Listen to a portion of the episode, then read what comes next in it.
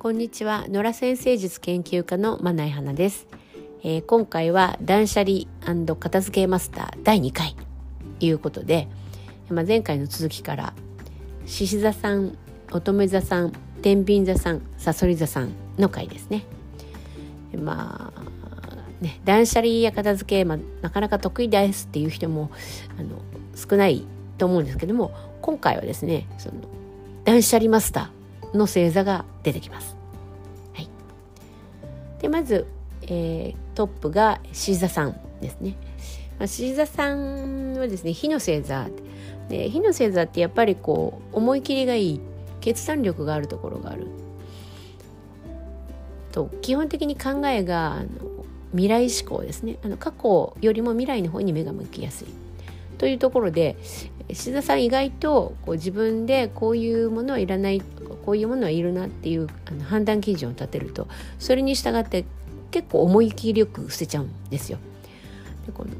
思い切りよくってところは結構大事で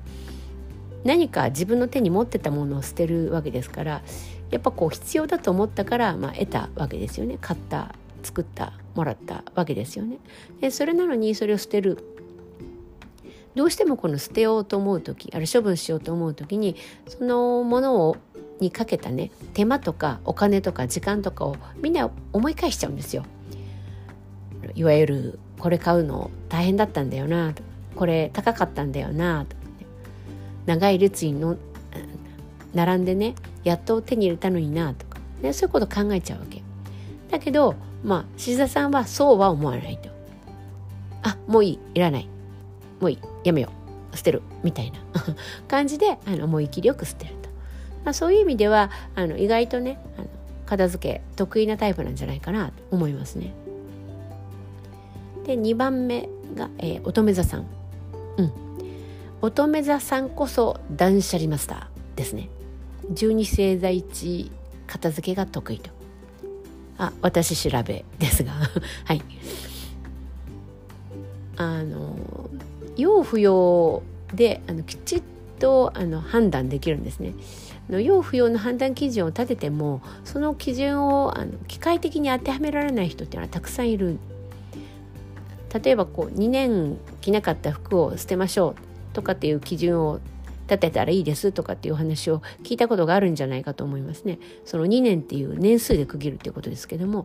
ところがこれをその機械的に当てはめられるかっていうとこれが当てはめられない方はすごくたくさんいるんですよ。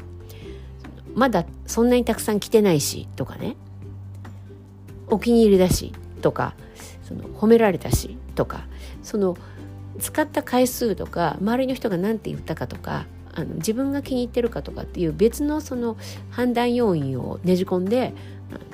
要不要が判断できなくなってしまう。そういう人たくさんいる。ところが乙女座に限ってはそれが通用しない。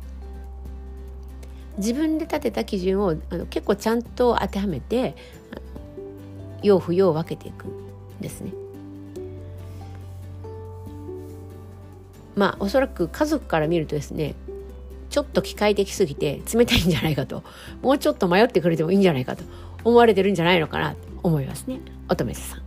断捨離マスター。他の星座の方はちょっと見習いたいなと思いますね。3つ目が天秤座。天秤座さんはですね、うん、やっぱ悩みすぎ。悩みすぎちゃいますね。どうしようかなと。その要不要の判断基準を立てて、まあ、当てはめればいいわけですけれどもその判断基準自体がねそうですね例えば、うん、悩みがちな判断基準と機械的に判断できる判断基準ってあるわけですよ。さっきのその2年着なかった服とかっていう数字であの表されるような判断基準っていうのはあの悩みにくい機械的に判断できる。だけど気に入ってるとかさ好きかどうか好きと大好きをあの分けるとかさそういうのだとあのすごく悩みがちになりますよね。で天秤座ねこういうところで悩んでしまうですよ。で結果どうなるかっていうとやろうとする範囲がすごく広い場合なんだろうなリビング全部とかさ、ね、あと片付けようとするものが多すぎるまあ、天秤座さんおしゃれさんなんで例えば服がすごく多いとかねそういう時にあの服を全部とかさっていうふうにやっちゃうとあの多すぎて進まないんですよ一個ずつに悩みすぎるから。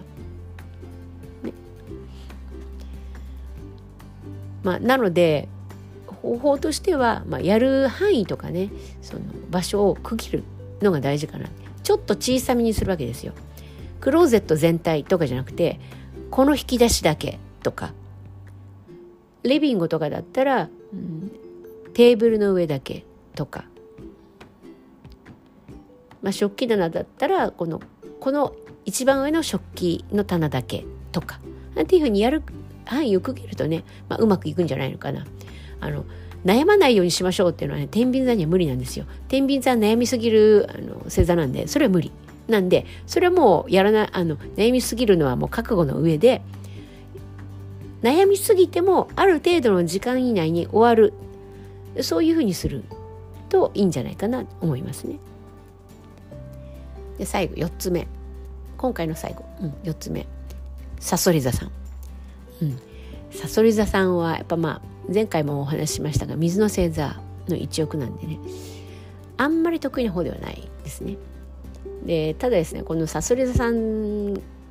のその得意じゃなさっていうのはあの蟹座さんの思い出の品にあの浸りがちな感じとはまた全然違っていてさそり座さんはですね、